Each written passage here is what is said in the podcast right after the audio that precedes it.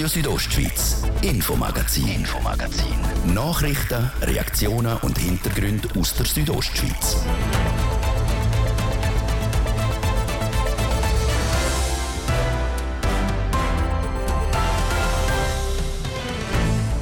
Vor genau einem Monat ist die Bevölkerung von Brienz wegen einem drohenden Felssturz evakuiert worden. Und jetzt ist es diese Nacht passiert. Ein Teil vom gefährlichen Teilstück der sogenannten Insel ist.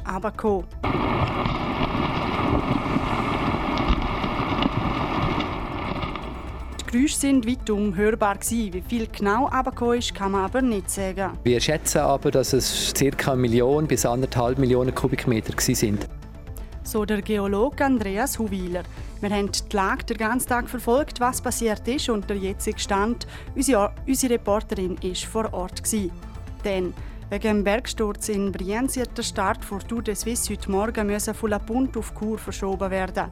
Gestartet sind die Fahrer dann aber auch in Chur nicht. Das wegen der tragischen Meldung über den Tod vom Schweizer Veloprofi Gino Mäder.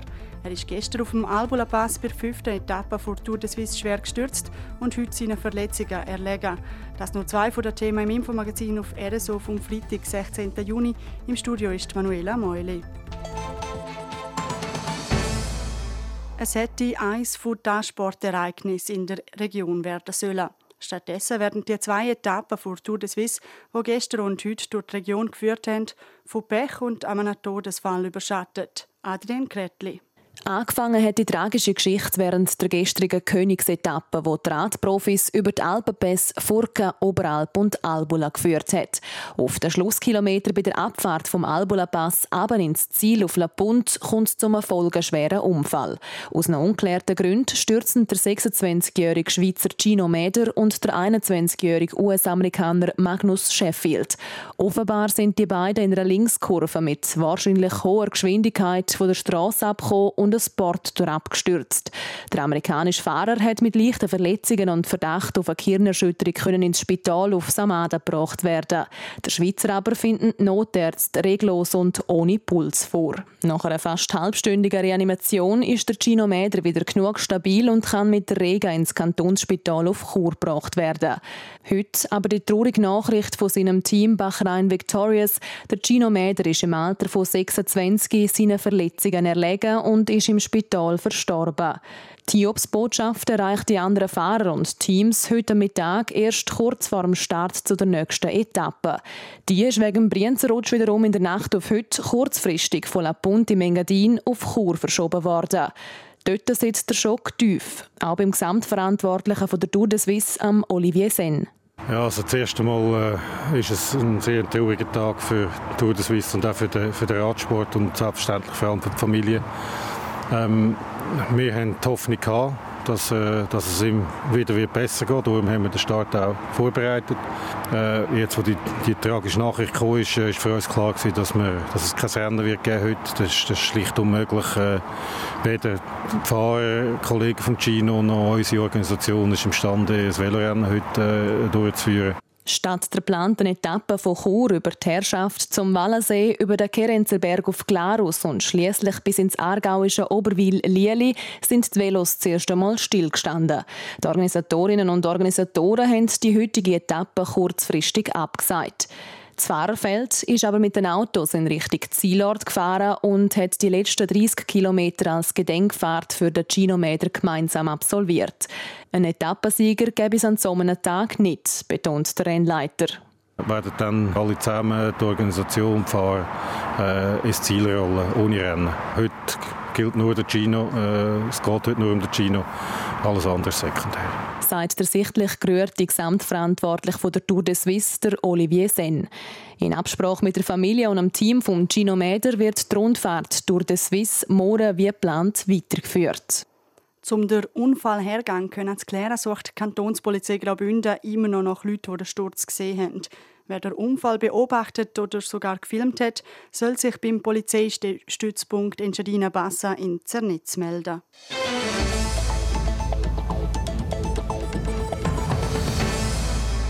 Von dieser tragischen Meldung wechseln wir jetzt zum anderen grossen Ereignis, das heute der Kanton Graubünden beschäftigt hat. Brienz Prinzals.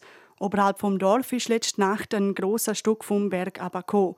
Haushohe Schuttberge liegen darum jetzt am Dorfrand. Die Gemeinde Albula Albra hat darauf abgehandelt und die Faser Blau ausgerufen. Der Zug- und Strassenverkehr ist darum weitläufig ums Gebiet gesperrt. Gewesen. Mittlerweile hat sich die Situation aber wieder ein bisschen entspannt und der Gemeindeführungsstab ist zurück auf die Faser Rot. Zeraina Zinsli war für uns vor, vor Ort. Sie konnte mit dem Geolog Andreas Huwiler vom kantonalen Amt und für Wald- und Naturgefahren reden und will wissen, wie viel Gestein denn jetzt wirklich runtergekommen ist. Exakt wissen wir das auch jetzt noch nicht. Wir schätzen aber, dass es ca. eine Million bis anderthalb Millionen Kubikmeter sind.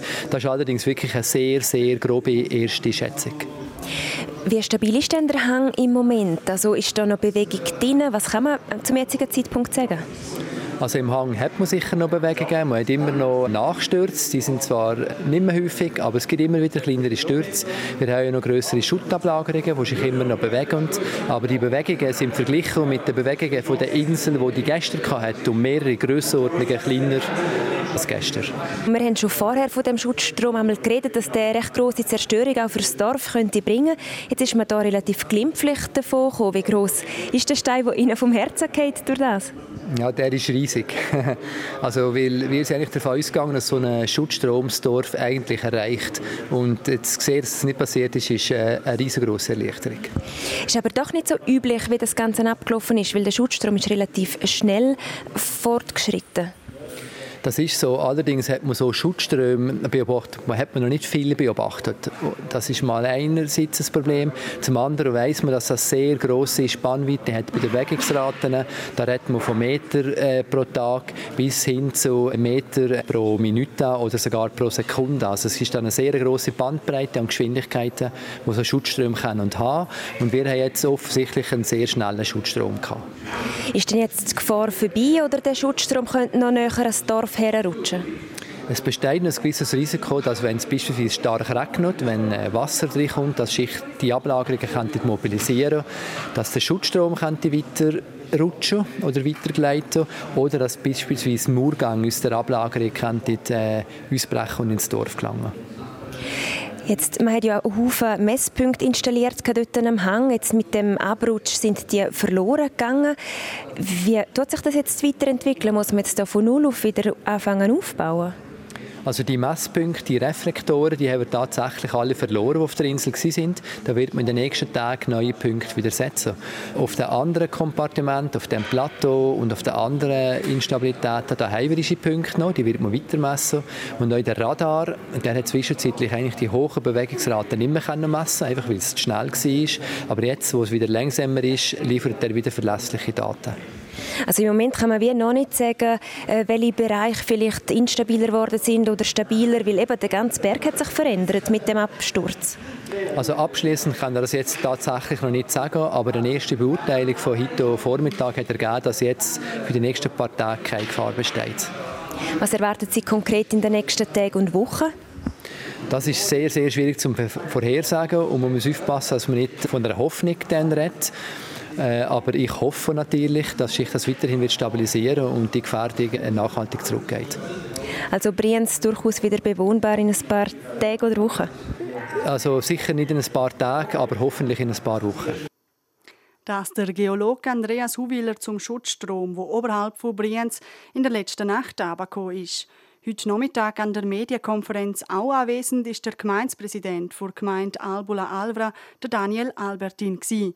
Er hat die Medienkonferenz eröffnen. Zeraina Zinsli hat mit ihm reden und von ihm wissen, wie es ihm denn heute gegangen ist. Ja, ich glaube schon, dass man es darf sagen. Das ist natürlich eine erleichternde Botschaft, wenn man sie so vermitteln darf. Wir haben eigentlich gerechnet, dass der Berg so kommen könnte und auch natürlich gehofft, aber dass das Szenario dann auch so wirklich eintreten ist, das ist schon eine grosse Erleichterung. Es ist zwei Drittel ungefähr von der Insel hat sich entleert, aber die Schäden im Dorf, wie man, wie man sie heute kann, eigentlich abschätzen anhand von den Fotos, die gemacht worden sind aus dem Helikopter, hat es keine gegeben. Und das ist natürlich schon sehr erleichternd zu wissen, dass die Insel sich entleert hat, aber die Liegenschaften nicht betroffen worden sind. Ist die Gefahr jetzt Band?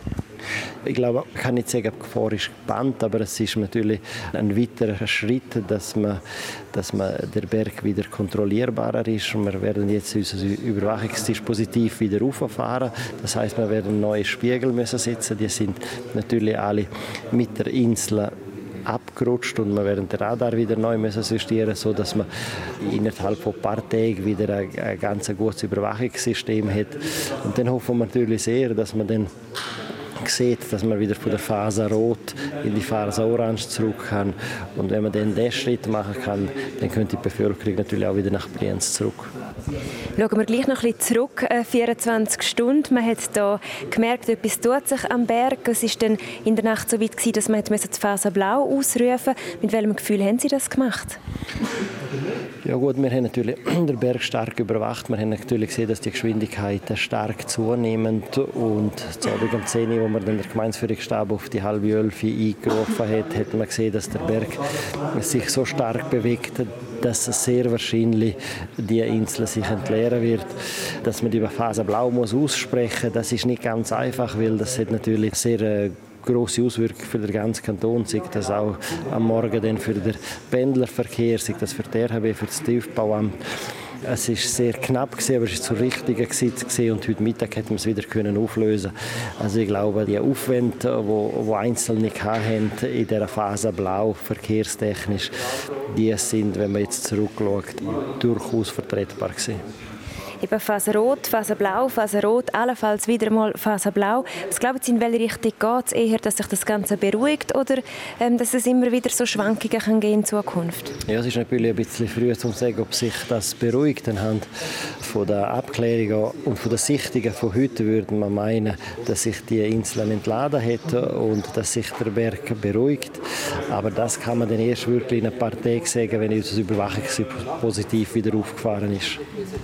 In der Nacht, äh, Sie haben es vorher angesprochen, haben ähm, glaub, zwei oder drei Haushalte in Surava noch müssen evakuiert werden, weil die eben von dieser Phase Blau betroffen sind. Sind die jetzt mittlerweile wieder zurück in ihren Häusern?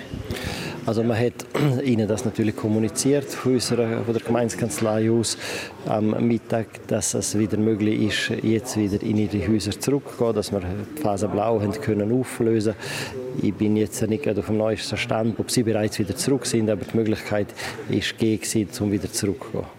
Ja, eben, es sind spezielle 24 Stunden, die hinter uns liegen. Das ist so, eben, man hat nicht recht gewusst, jetzt doch äh, ein rechter Stein, der einem vom Herzen geht. Was haben Sie aus der Bevölkerung mitgekriegt? Haben die da rechte Begleitung gebraucht durch das Ganze durch?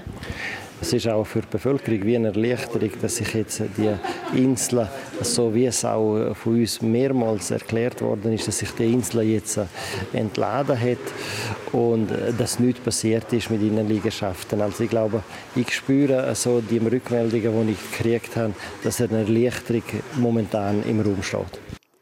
Zeraina Zinsli im Interview mit dem Daniel Albertin, dem Gemeindepräsident der Gemeinde Albola, Alvra. So viel zum ersten Teil vom Infomagazin. Jetzt eine kurze Unterbrechung mit Wetter und Verkehr. Ich gebe zurück zur Sarah Spreiter. Renault. Fahrvergnügen, das alle Grenzen sprengt. Der Renault Megane E-Tech 100% Electric übertrifft alle Erwartungen. Mit 220 PS und bis zu 470 Kilometern Reichweite. Renault Megane E-Tech 100% Electric. Jetzt mit 0% Leasing. Renault. Die Kreditvergabe ist verboten, falls sie zur Überschuldung des Konsumenten führt. Quellrock Open Air Bad Ragaz. Auf der Bühne in der Burgruine Freudenberg. Danko Jones, Sportfreunde Stiller. Saint City Orchestra, Lo und Leduc und viele mehr. 18 Bands an zwei Tagen auf zwei Bühnen. Das Quellrock vom 23. bis 24. Juni. Präsentiert von Radio Südostschweiz. Ihr der Radio Ostschweiz, wir haben halb sechs. Wetter präsentiert von Röckle AG Vaduz. Vom rohen Brett bis zum Parkett. Alle Informationen unter röckle.li. Es ist schon den ganzen Tag ein Mix aus Sonne und Wolken. Das ist es auch im Moment noch. Aber jetzt gegen Abend steigt das Risiko an, dass es lokal noch Platzregen könnte geben. In der Nacht auf morgen ist es dann leicht bewölkt bis klar. Und am Wochenende da können wir uns wieder auf sonnigeres Wetter freuen. Es hat auch ein paar Schleier und Quellwolken am Himmel, aber zumindest am Samstag sind die ziemlich harmlos. Es sind eigentlich sehr hohe Temperaturen zu erwarten, so hochsommerlich. In Chur da wird morgen 28 Grad, in Bergün maximal 20 und in Ilanz maximal 23 Grad. Und am Sonntag kann es in der Südostschweiz sogar bis zu 30 Grad werden. Verkehr.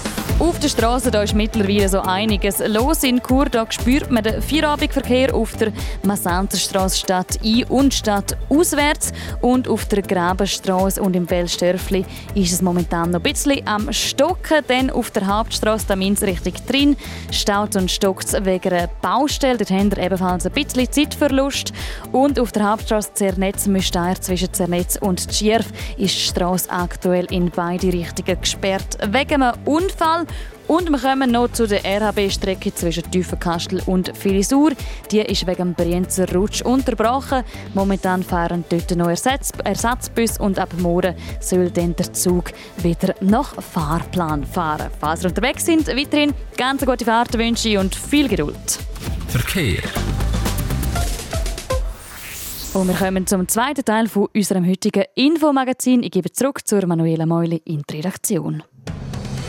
Radio Südostschweiz, Infomagazin. Infomagazin. Nachrichten, Reaktionen und Hintergründe aus der Südostschweiz.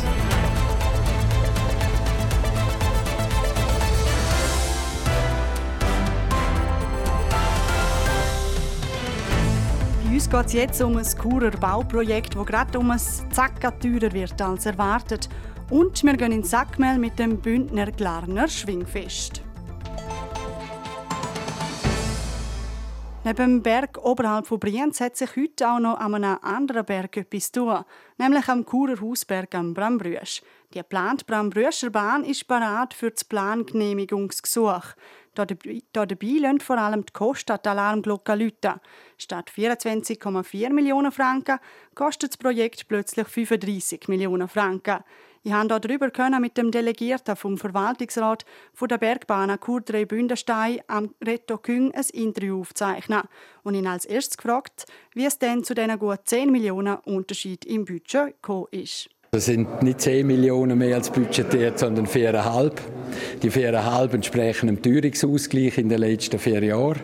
Wir sind am oberen Ende vom Budgetrahmen, das stimmt. Aber es sind sogenannte Planungsstandänderungen wegen der Planungsungenauigkeit, die man noch hatte, wo man 2018 die äh, Machbarkeitsstudie gemacht hat. Wir wissen jetzt genau, wo die Talstation ist. Wir haben die Mittelstation verschieben.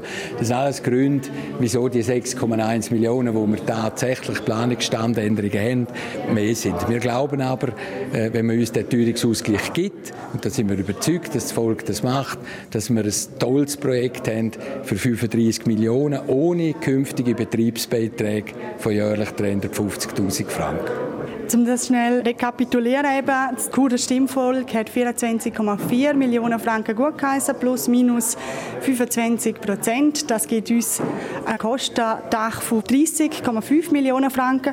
Und jetzt sind es eben 35 Millionen Franken. Können Sie da kurz sagen, warum Sie jetzt sagen, das Budget ist nicht überschritten? Ja, weil die 30,5 Millionen sind ohne Teuerung. Es gibt SCA-Norm 102, die sagt ganz klar, dass die 25 äh, Prozent äh, Kostenungenauigkeit beinhalten, aber keine Teuerung. Da gibt es separate SCA-Normen und wir haben eine Teuerung von 15,1 Prozent. Man darf nicht vergessen, die Abstimmung war vor Corona und vor dem Ukraine-Krieg. Und darum ist der Fehler passiert, dass man das nicht indexiert hat und wir möchten das nur nachträglich indexieren. Der Investitionsbetrag ist nicht indexiert, darum eben kein Teuerungsausgleich und darum kommen sie zu diesen Mehrkosten. Warum sind denn die Kosten so gestiegen oder warum ist man überhaupt am oberen Ende vom Kostendach? Es sind drei Gründe. 3,5 Millionen Sparen, wo teurer ist. Da gibt es ganz verschiedene Gründe. Vom sichersten Seil, vom leislichsten Seil, wo man einfach sagt, wir machen in der Sicherheit äh, machen wir keine Konzessionen, man macht bei der, beim Lärm keine Konzessionen. Das ist ein Punkt. Der zweite Punkt ist, dass wir die Talstation müssen wir im Richtkonzept vom ganzen Areal korchen. Man kann nicht einfach irgendetwas machen und einem Konzept von der Stadt dort korchen, das macht es teurer. Und in der Mitte haben wir keine gerade Linienführung mehr, sondern einen Knick. Und der Knick, der heißt Bahnelektromechanik teuer, Bahnteurer, aber auch das Gebäude, das grösser wird und eine größere Kubatur hat. Und das führt am Schluss zu den 6,1 Millionen, wo die Bahn teurer ist, gesehen auf die 24,4 beziehungsweise zum Ausnutzen von diesen 25 Prozent. Jetzt trotzdem sind wir an dem Punkt, eben, wo es teurer ist, wo es 35 Millionen kostet. Die Stadt Chur ist ja da auch hellhörig geworden, respektive Geschäftsprüfungskommission der Stadt und hat einen Antrag gestellt, um das Ganze untersuchen. Das lässt einem auch ein bisschen stutzen. Ist denn da wirklich alles sauber gelaufen? Ja, das hat uns auch stutzig gemacht. Wir haben auch einen gewissen Stolz. Wir wissen, dass wir ein gutes Team sind, dass wir super geschafft haben. Wir verstehen, dass GPK natürlich da mehr will wissen. Wir verstehen aber nicht, wie sie sich verhalten hat. Sie hätte mit uns können reden, wir hätten das können erklären. Und wenn wir die Gelegenheit kriegen, dann tun wir das der GPK gerne erklären. Wir haben das, was wir Ihnen heute erklärt haben, im, im kleinen Rahmen, äh, gerne auch der GPK erklären. Also wir sind überzeugt, dass das ein superes und gutes Projekt ist, dass wir das Beste gegeben haben und dass wir auch die GPK nachher die Bevölkerung überzeugen können. Sie sprechen es an, GPK und Bevölkerung überzeugen. Was schlagen Sie denn jetzt ähm, der Stadt Chur und dem Gemeinderat vor? Wir schlagen vor, dass wir das können mal erklären zuerst, wie man auf die 35 Millionen kommt. Also dass man die Abstimmung zu dem Antrag verschiebt um, um eine Sitzung. In der Zwischenzeit äh, die Entscheidungsgrundlage kriegt, nämlich die Erklärung gehört, weil äh, GPK kennt einfach die Zahl. Die weiß aber nicht, wie wir auf die Zahl gekommen sind. Das würden wir gerne erklären. Und es gibt eine externe Untersuchung, die wir bereits eingeleitet haben von einem renommierten Unternehmen, wo die Zahl nochmal ebenfalls untersucht. Aber auch das Churer Stimmvolk, das hat auch noch mal etwas zu sagen, weil schließlich haben Sie ja den Kredit nicht so gut geheißen. Ist, ist die oberste Instanz für uns. Wir sind für eine dritte Volksabstimmung, dass die Bevölkerung kann sagen, jawohl, wir den Betrag von 24,4 plus minus 25 Prozent nachträglich indexieren. Punkt. Übrigens ist alles seit 2019 in der Stadt Chur, was am Bauvorhaben vor das Volk gegangen ist, indexiert worden, außer mehr vor der Covid-Krise und vor dem Ausbruch vom Ukraine-Krieg. In dem Fall die Brambrüerspan, die geht zum dritten Mal vor das Volk. Wird es das letzte Mal bleiben? Ja, für die nächsten 40 Jahre wird es das letzte Mal sein. So der Reto Küng, Delegierter vom Verwaltungsrat der Bergbahn Chur Dreibündenstein. Wenn dann das Stimmvolk wiederum über die Bahn abstimmen wird, das steht noch nicht fest. Und jetzt geht's ab ins Sackmehl. Das letzte, das ist gerade mal eine Woche her und das Wochenende messen die Schwinger wieder ihre Kraft und ihres Geschick. Das Bündner Glarner Schwingfest steht an. Zum achten Mal zu Flims auf was sich die Besucherinnen und Besucher freuen dürfen und wer die Favoriten sind, Zarina von Weisenfluh. Tribüne, Festzelt und Sackmehl. Für das Bündner Glarner Schwingfest ist das meiste parat. 120 Freiwillige haben geholfen aufbauen, sagt der OK-Präsident vom Bündner Glarner Schwingfest, der Reto Attenhofer. Die grossen baulichen Sachen sind sicher gemacht. Nur schlussendlich ist dann sicher auch ein grosser Teil die Bereitstellung für Festwirtschaft und die Anlieferung von Material, alles, was dann nochmal einen rechten Lupf gibt. Anfangen tut das Fest am Samstagnachmittag um 2 mit einem Schnupperschwingen für Kinder und ab dem 6 gibt es Unterhaltung und Festwirtschaft. Das Jahr speziell ist, dass der Schwingclub Flims 75 Jahre Jubiläum hat. Darum sind die Freude umso grösser. Wir haben äh, perfekte Bedingungen. Es ist schön, es ist trocken, eine wunderbare Gegend, wo wir sein dürfen. Und dann ist die Stimmung wird sicher auch sensationell sein. Für die Wettkämpfe erwarten diese bis zu 3000 Besucherinnen und Besucher. Das nicht zuletzt wegen der Top-Kandidaten, sagt der Rito Attenhofer. Darunter auch die Orlik-Brüder. Der Armon, aber auch der Kurdin hat sehr gute Feste schon gezeigt. Und eben mit Kilian Wenger ist er ist schließlich Schwingerkönig und das ist er auch nicht vernünftig worden. Und der Dominik Schneider, der äh, das Bratteln am Eidgenöss natürlich ein sensationelles Fest abgeliefert hat und in dem Sinne auch noch Publikumsliebling geworden ist dort unten, bin ich sehr, sehr gespannt, auf, wenn die aufeinandertreffen. Wer sich jetzt wundert, warum auch auswärtige Schwinger wie der Kilian Wenger aus Bern mit der Partie sind, das liegt am 75-Jahr-Jubiläum vom Schwingclub Flims. Wegen dem dürfen auch Schwinger aus anderen Kantonen am Bündner Glarner Schwingfest mitmachen. Und gewinnen wenn natürlich alle Teilnehmer. Für den Meierfelder Armon Orlik aber wäre ein Sieg der Höhepunkt der Saison, sagt der Reto Attenhofer. Er hat vor einer Woche auf dem Stoß gezeigt, dass seine Formkurve extrem gegen zeigt. Und vom selben her bin ich sicher, dass der Sieg auch über ihn gehen wird. Und als Bündner hoffe ich natürlich schon, dass auch ein Bündner realisieren wird. Und vom selben her drücke ich ganz klar diesen Tümen. Im eigenen Kanton zu gewinnen sei immer etwas Spezielles, sagt der OK-Präsident und ehemalige Schwinger Reto Attenhofer. Das Bündner Glarner Schwingfest findet das Wochenende Flims auf der Ballonwiese statt. Wer nicht live damit dabei sein kann, wir, wir übertragen es auch auf TV Südostschweiz.